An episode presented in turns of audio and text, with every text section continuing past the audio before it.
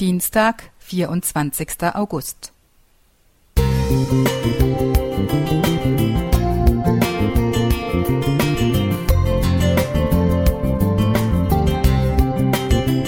Ein kleiner Lichtblick für den Tag.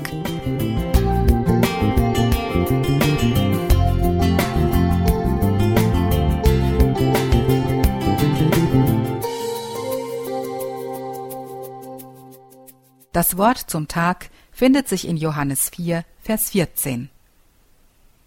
Wer aber von dem Wasser trinkt, das ich ihm gebe, den wird in Ewigkeit nicht dürsten, sondern das Wasser, das ich ihm geben werde, das wird in ihm eine Quelle des Wassers werden, das in das ewige Leben quillt. Vor einigen Jahren besuchten wir den Nationalpark White Sands in den USA, eine Kalkwüste in einem weiten Tal, umringt von hohen Bergen.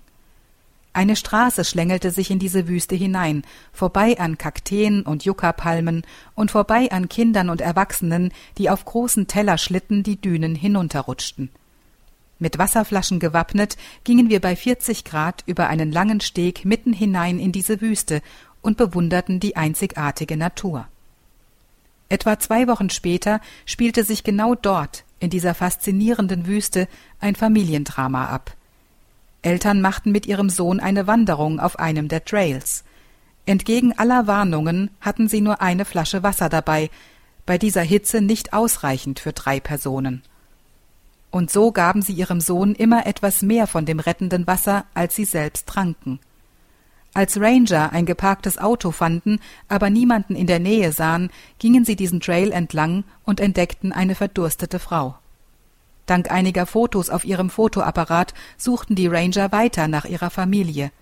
Sie fanden den neunjährigen Jungen als einzigen Überlebenden, sitzend neben dem ebenfalls verdursteten Vater. Was für ein Drama. Die Liebestat dieser Eltern, selbst auf Wasser zu verzichten, damit ihr Sohn überlebt, erinnert mich an die Liebestat Jesu für uns. Jesus spricht von einem besonderen Wasser, als er in der Mittagshitze am Jakobsbrunnen einer Samariterin begegnet. Er bietet ihr ein Wasser an, von dem sie nicht nur nie mehr durstig wird, es soll sogar zu einer lebendigen Quelle in ihr werden. Er meint damit das heilmachende, ewige Evangelium, das durch ihn in die Welt gekommen ist. Wenn wir uns darauf einlassen, dann kann sich daraus sogar eine Quelle entwickeln, eine Quelle, aus der Ströme der Begeisterung angesichts der Liebestat Jesu sprudeln.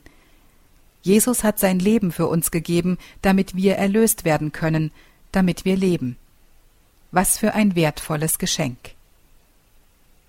Angelika Pfaller Musik